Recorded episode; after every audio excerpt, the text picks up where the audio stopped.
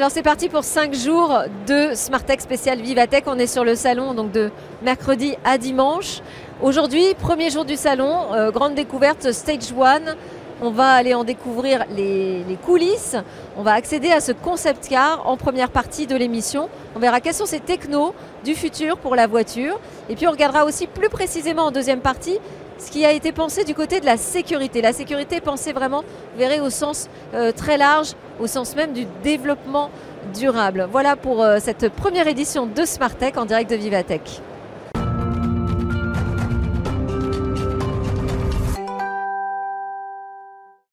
Alors ce matin, sur Vivatech One Stage, c'est-à-dire sur la scène principale, on a découvert un concept car euh, révolutionnaire euh, et on a la chance d'être juste à côté de cette voiture.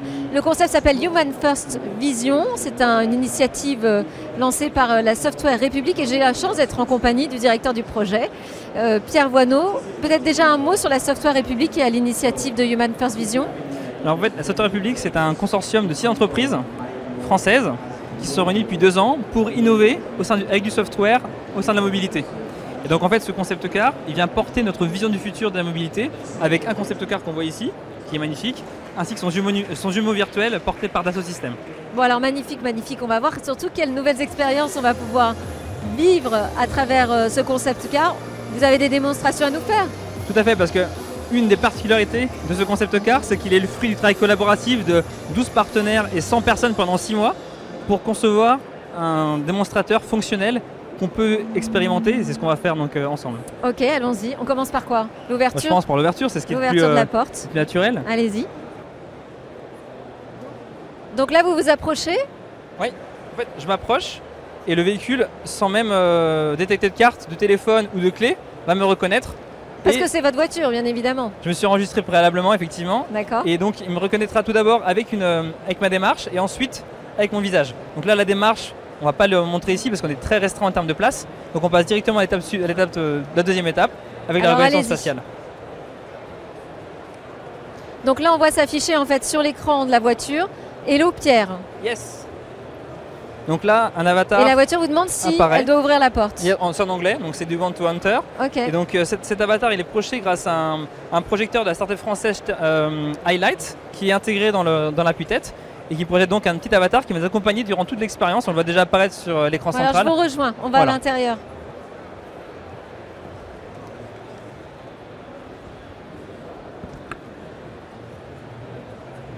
Alors j'ai même réussi à trouver le bouton pour ouvrir la voiture.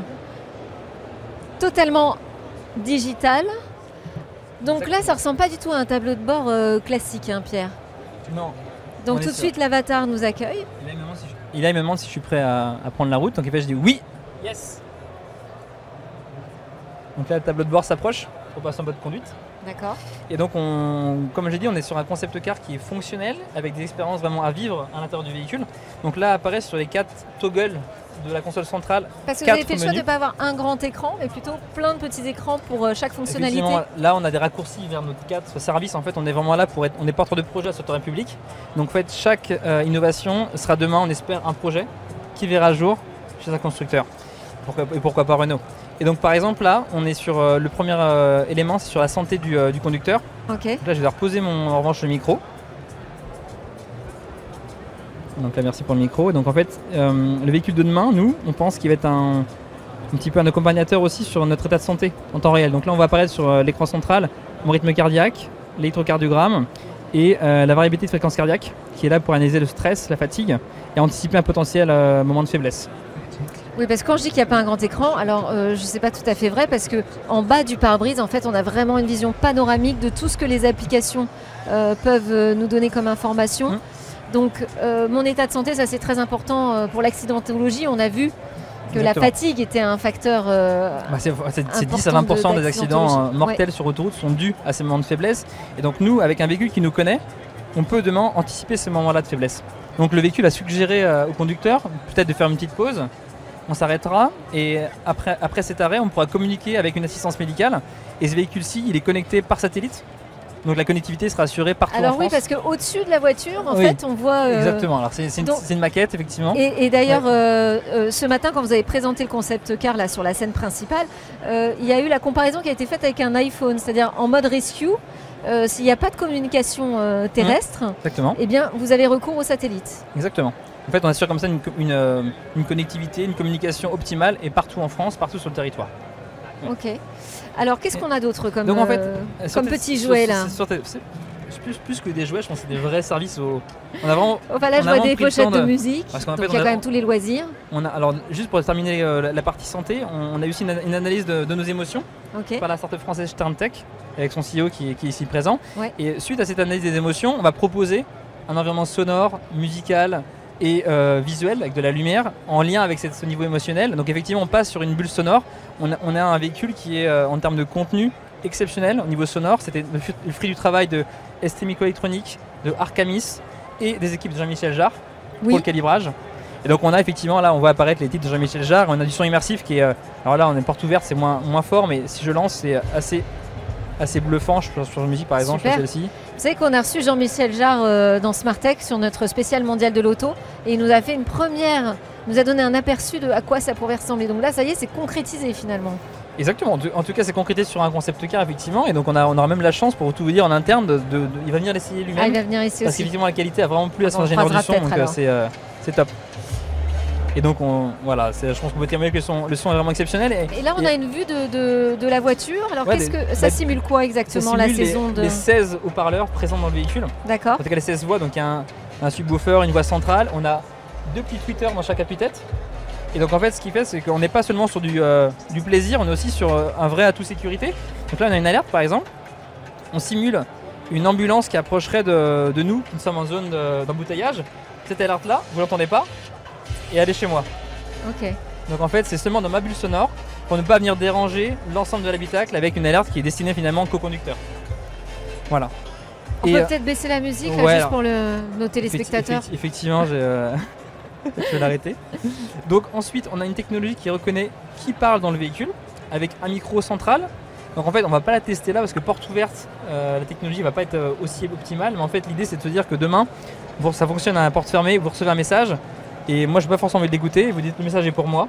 Il va être rediffusé de votre haut-parleur, votre, votre appui-tête. D'accord. de la même façon que l'alerte a été diffusée pour moi sur l'ambulance. donc, donc là, on a vu donc deux, deux grands mondes, celui de la santé, celui du son. Et on passe sur euh, là quelque chose de très, euh, une technologie très mature grâce à, à la- une plateforme d'Orange, d'Icar Paiement, de, de paiement en fait au volant. Donc on se projette dans la ville de demain, mais là vraiment quasiment de, bah, vraiment de demain. On n'est pas sur après-demain, on est vraiment très proche du- en termes de, de temporalité.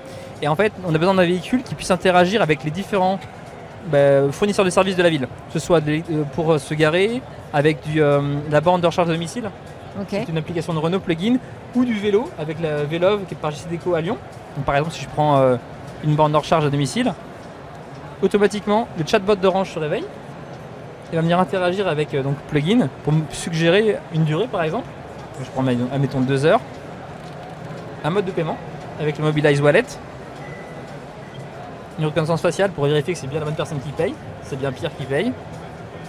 Ah oui, donc on voit là Voilà. le Face ID qui, qui Exactement, avec la caméra centrale. Ouais. Et là, c'est bon.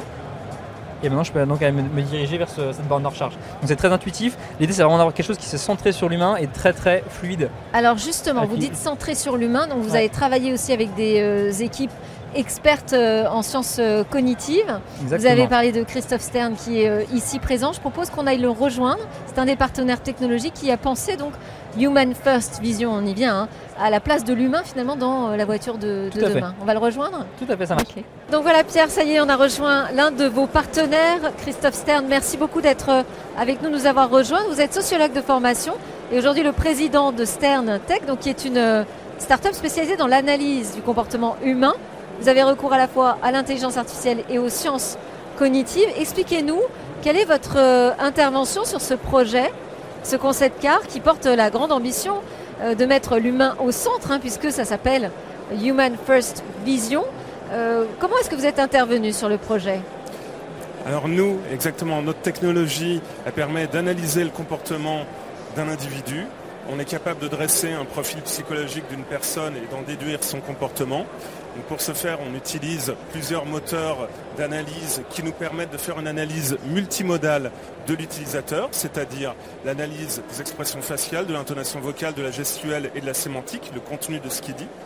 Et ce qu'on a été capable de faire, c'est d'analyser dans un cas d'usage qui est finalement relativement simple, presque en mode laboratoire, puisqu'on est dans le cas d'une voiture, le comportement du conducteur dans le véhicule pour pouvoir mieux s'interfacer avec toutes les technologies qu'on a pu intégrer avec Software République et où effectivement, pour moi ce qui m'a frappé, le cœur du, du projet, c'est cette intégration de technologies tout à fait hétérogènes, tout à fait innovantes, mais qui à la base sont pas du tout conçues pour travailler ensemble et qui même à la base ont même pour certaines été retravaillées par rapport à leur usage d'origine. Parce que vous, au départ, votre technologie, elle n'est pas dédiée au monde de l'automobile euh, en particulier. Exactement. Nous, par défaut, on l'envisageait pour des buts marketing. On l'a présenté à Vivatech l'an dernier et c'est comme ça qu'on a rencontré Software République, qu'on a été identifié. On a qualifié notre technologie un petit peu pendant six mois. C'est beau parce que vous vous rencontrez sur Vivatech l'année dernière et cette année, vous présentez un projet commun. Et nous, nous, effectivement, on a passé six mois à discuter avec des partenaires potentiels avant de, se mettre d'accord sur un menu. Et après, six mois d'exécution, tous ensemble pour euh, venir Human First Vision. La manière dont les sciences cognitives aujourd'hui nous aident à, travailler les technologies, finalement, à rendre la technologie plus proche euh, des besoins humains, euh, c'est grâce à l'intelligence artificielle? Est-ce que c'est -ce c'est plutôt de l'IA ou c'est plutôt de la science cognitive que vous utilisez? Alors là, en fait, je, vais rejoindre Luc Julia, c'est-à-dire l'intelligence artificielle n'existe pas. Pour moi, elle n'existe pas référence au livre de Luc Julia, qui est directeur scientifique du groupe Renault, d'ailleurs. Tout à fait, tout à fait. Donc, nous, en fait, on fait de l'algorithmique et de la statistique. Grâce au start-up programme d'OVH et de Google, on a pu bénéficier euh, de crédits significatifs qui nous permettent de faire un modèle dit d'intelligence artificielle, de machine learning, de deep learning, qui nous permet de tester le modèle statistique mais qu'ensuite nous, on embarque dans notre technologie à l'intérieur donc du concept car, de sorte que les données soient complètement intégrées dans le véhicule et ne puissent jamais sortir par Internet et donc sont bien la propriété de l'utilisateur final, c'est la philosophie. Les sciences cognitives, le mix avec l'intelligence artificielle n'est pas natif. Moi, ça fait à peu près 25 ans que je travaille dans les systèmes d'information et en même temps, je suis sociologue, je fais de la psychologie et j'arrive à faire le lien entre les deux que depuis 5 ans parce que les technologies sont plus matures et parce que les sciences humaines sont devenues des sciences cognitives qui de plus en plus étudient l'humain et qu'on a de plus en plus de use cases et qui a un intérêt du public. Il n'y aurait pas d'intérêt du public, ça ne marcherait pas. Et donc arriver à faire le lien. Du eh ben, public et des entreprises. du public et forcément des entreprises. Et effectivement, on fait du B2B2C. Et donc, l'objectif euh, des sciences cognitives, c'est d'arriver à va utiliser le meilleur des neurosciences, de la psychologie, de la sociologie, de la linguistique, arriver à en faire une algorithmique pour, évidemment, les données et les méthodologies qui s'y prêtent. Je ne vais pas faire une psychanalyse freudienne, euh, c'est pas faisable en fait. Par contre, on peut utiliser des approches de psychologues qu'on peut coder en algorithmique, ce qu'on a fait, parce qu'on a une équipe de recherche. Euh, euh, et donc, avec cette équipe de recherche, on arrive à coder des choses qui nous permettent d'interpréter les 200 données comportementales qu'on récupère par demi-seconde, ce qui nous permet même d'interpréter des micro-expressions du visage. C'est comme un lapsus du visage qui trahit le fond de notre pensée. Et donc on est capable d'identifier les émotions endogènes, celles qu'on ressent en nous, exogènes, le masque qu'on montre, les besoins, les soft skills employés pour un but, pour combler notre besoin, et euh, ce, qui nous, ce qui va nous satisfaire au niveau de notre du bonheur individuel à court terme et à long terme. Et tout ça, on le met au service de Human First Vision. Et, euh, le bonheur dans une voiture, alors c'est quoi? C'est pas simple d'intégrer quand même les sciences cognitives, la sociologie dans une voiture. Comment est-ce que vous vous êtes organisé pour travailler là, tout cet écosystème qui est euh, quand même euh, très bigarré, j'ai envie de dire, qui vient de, de secteurs très différents? Comment est-ce que vous avez orchestré, orchestré ce projet, Pierre? Justement, tout le, le sens même de la Société République, c'est d'aller chercher des expertises dans les domaines où justement ils sont très pertinents. Et là, nous, sur ce, sujet-ci, c'est pas Renault qui est plus pertinent, c'est plutôt une startup comme Sterntech. Donc on va prendre effectivement cette expertise-là, on l'adapte au monde de l'automobile, on l'adapte aux besoins du conducteur de demain. C'est ce qu'on propose là avec euh, Human Source Vision. Et alors sur la question du bonheur, je voulais revenir un petit peu là-dessus parce qu'il y a aussi le sujet de l'acceptabilité de ces technos. Est-ce qu'on a envie forcément dans sa voiture d'être reconnu, d'être identifié dans un tel état d'état d'esprit du jour? Toutes ces données qui sont très personnelles finalement. on est capable d'en faire beaucoup de choses, mais est-ce qu'on ne se fixe pas nous-mêmes des limites en se disant peut-être que l'utilisateur n'est pas prêt? Comment vous travaillez avec ces limites de l'acceptabilité? Oui, en fait, c'est comme la confiance avec un être humain. On ne peut pas demander à un être humain par euh, d'emblée de faire confiance. Il faut donner des preuves de confiance et il n'y a que les preuves qui comptent. Et euh, bah, nous, de la même manière, en fait, le fait qu'on travaille en mémoire, qu'on identifie des données, par exemple quelque chose de très simple, j'ai envie de boire une tasse de café, je vais regarder, mon visage va bouger, mais un ordinateur va analyser les coordonnées de ma main qui bougent, le fait que la tasse se déplace, mais un être humain va seulement retenir, bah tiens, il est en train de faire une interview, il prend une tasse de café, il est complètement fou. Et donc, ce qu'il faut retenir dans notre logiciel, est ce que les sciences cognitives apportent, c'est qu'est-ce qu'un être humain va retenir d'important, sachant qu'un être humain va travailler sa mémoire de manière différente que celle d'un ordinateur. Donc on travaille ça de manière différente et on arrive à l'assimiler pour non pas forcément le bonheur de l'utilisateur, mais arriver à le soutenir en cas de défaillance humaine. Parce que les défaillances mécaniques. Donc c'est le sujet de la sécurité finalement. Qui vous, qui vous, de la protection, vous de la protection plus de la sécurité. On est sur un fil. Euh, un outil, c'est un peu comme un marteau. Un marteau, on peut l'utiliser pour construire une cathédrale ou alors pour défoncer le crâne du voisin. Et euh, nous, ce qu'on fait, c'est qu'on essaye de le mettre sur une lignée où on essaye de poser des limites d'usage qui nous permettent de dire, eh ben là, la personne, elle va pouvoir, elle est en train de s'endormir, mais peut-être qu'on détecte qu'elle s'endort, mais peut-être qu'elle fait un malaise aussi, si on n'a pas les données myométriques qui sont en train de nous le dire. Et donc, à quel moment, et ça, ça va être aussi le sujet qu'on va aborder avec Renault dans les prochains mois et Software République globalement, c'est où est-ce qu'on met l'éthique dans tout ça? Comment on utilise ces logiciels? Comment on arrive avec tous les partenaires à dire, là la personne, on pense qu'elle est en train de s'évanouir, Qu'est-ce qu'on fait? On la laisse s'évanouir avoir un accident? Est-ce qu'on active l'algorithme d'interdiction de franchissement des lignes? Est-ce qu'on active un bip sonore pour essayer de le réveiller? Est-ce qu'on prévient les passagers à côté que la personne fait un malaise et qu'il ne l'a peut-être pas vu? Et donc tout ça sont des cas d'usage qu'on va qu'on peut travailler, c'est l'intégration en fait de ces technologies qui est vraiment le cœur du système. C'est pour ça que le travail qu'on a fait tous ensemble est vraiment fondamental. Il faut le voir. Moi, je le vois comme un socle qui sert à faire quelque chose de demain d'extraordinaire en fait. C'est quand même une sacrée révolution là, euh, de proposer de mettre euh, en, premier, en première place du projet de construction d'une nouvelle voiture, la voiture du futur.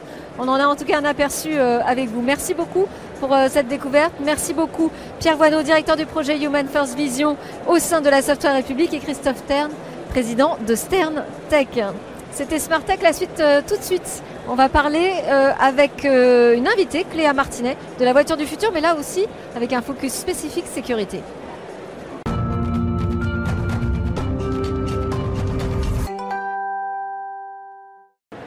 Cléa Martinet est avec moi. Cléa Martinet, vous êtes euh, la directrice du développement durable pour le groupe Renault. Bonjour, merci beaucoup d'être là.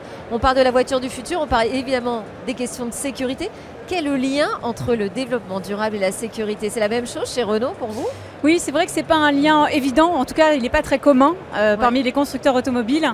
C'est vrai que quand, quand, on a conçu la stratégie de développement durable du groupe, on l'a conçue pour qu'elle euh, nourrisse et fasse miroir à notre stratégie de groupe qui euh, se transforme autour de trois axes. D'abord l'environnement, ensuite la technologie et le troisième c'est les nouveaux métiers, les nouveaux services. Donc vendre des kilomètres, de la data ou de l'énergie. Et donc la technologie, lorsqu'on l'interprète avec du développement durable, eh bien, il s'agit de l'utiliser au service de la sécurité des usagers, à la fois des véhicules et de la route. C'est comme ça qu'on a articulé la sécurité embarquée dans les veut véhicules. Dire qu'on pense le sujet sécurité un peu différemment? Quand on l'intègre comme ça dans une stratégie euh, C'est-à-dire que oui, en fait, on, articule vraiment la technologie autour de l'humain. On la pense avec un, vraiment un aspect social et sociétal, afin que en fait, toute la tech embarquée dans nos véhicules serve la sécurité des usagers de la route comme euh, de ceux qui empruntent les véhicules. Mais la sécurité reste la sécurité du passager dans son, dans son véhicule.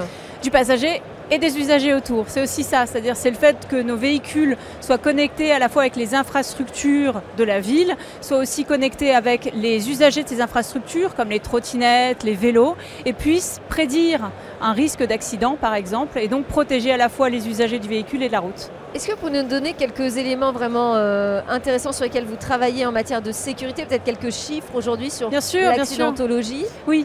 Alors, euh, on a un laboratoire qu'on partage avec Stellantis qui, en fait, analyse statistiquement toutes les causes de mortalité d'accidents euh, fatals sur les routes en Europe.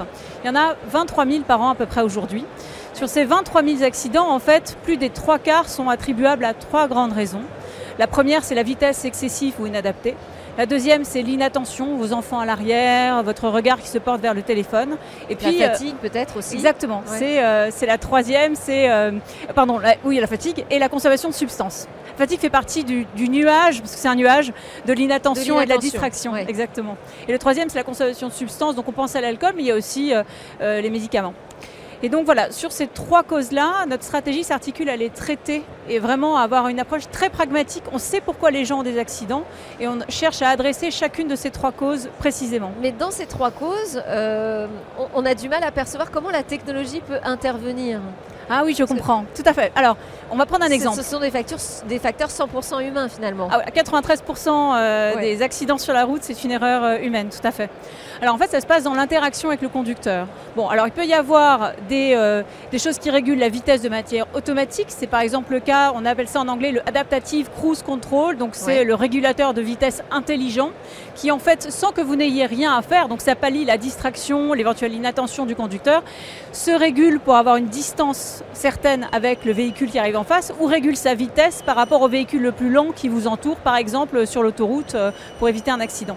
Donc ça, c'est la technologie qui prend le pas sur l'humain. Après, la technologie peut anticiper ce que l'humain euh, ressent ou, euh, le, le, en faire une analyse fine. Donc, par exemple, on va mettre en place ce qu'on appelle un safety coach dans notre feuille de route Human First.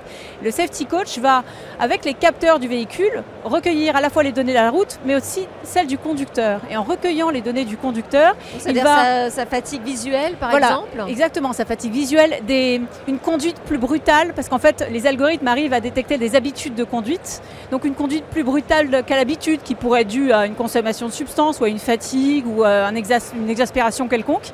Et donc le safety coach va signaler l'écart de conduite, le dépassement et euh, avertir le conducteur sur euh, une conduite peu sûre. C'est un système d'alerte interne, je dirais. C'est le conducteur qui euh, est mis face à une responsabilisation.